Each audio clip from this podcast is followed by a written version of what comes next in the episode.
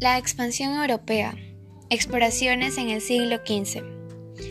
En la Edad Media, Europa permaneció aislada. Sin embargo, a partir del siglo XII, las cruzadas se pusieron en contacto con Oriente y desde el siglo XV se inició un gran proceso de expansión.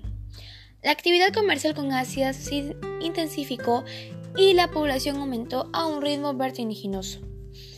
Las razones de la expansión fueron tres. Primero, comerciales. Restablecer la ruta comercial con Asia, las rutas de la seda y las rutas de las especies. Esta situación se llevó a cabo por dos hechos importantes. El cierre de varias rutas terrestres, como por ejemplo el temor al contagio de la peste negra, que era producida por los ratones y las moscas. También por la caída de Constantinopla en 1453 las económicas, tenían la necesidad de incorporar más territorios o propiedades para el cultivo. Ideológicas.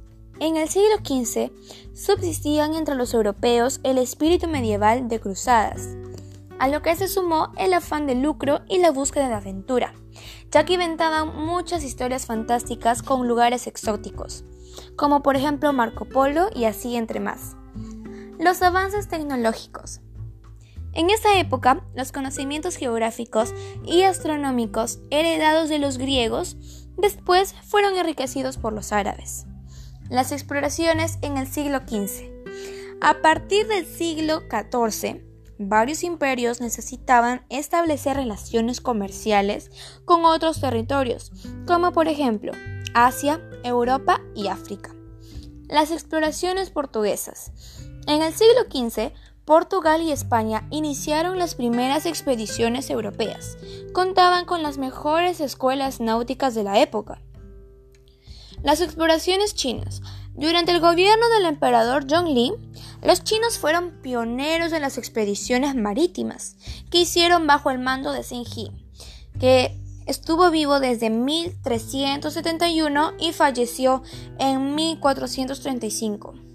Muchas personas lo conocen porque realizó los primeros siete viajes. En sí fueron los más importantes de, de esa época y hasta la actualidad. Los instrumentos para navegar eran la ballestilla, la brújula, el compás, el sectante, el astrolabio y los portulanos. Gracias.